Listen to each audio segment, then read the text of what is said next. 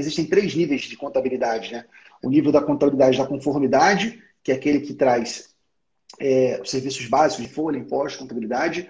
O nível da contabilidade de consultoria de desempenho, quando você está falando aí de performance financeira, é, operacional, e a contabilidade de nível estratégico, aquela que está participando da tomada de decisão, modelo de negócio, é, fusão, aquisição de empresas.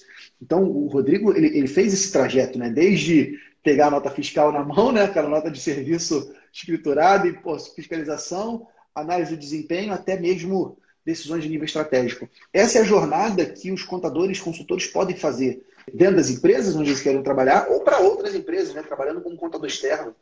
E, e, de fato, quando você propõe essa, esse terceiro nível de contabilidade, você vai ser muito mais valorizado e muito melhor remunerado. Agora, se você quiser ficar nesse primeiro nível de contabilidade, que é contabilidade de conformidade, nós já estamos vivendo um oceano vermelho de competição.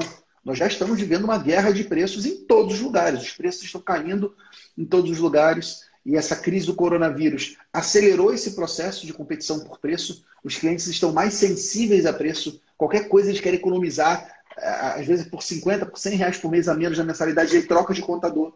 Então, se você não se diferenciar, meu amigo, minha amiga, você está colocando seu negócio em risco.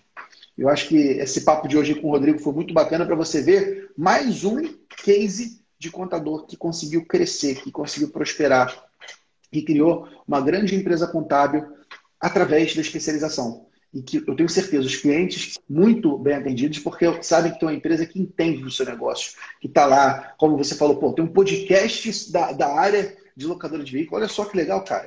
Quem imaginaria um contador fazendo um podcast de conteúdo para uma área específica do cliente?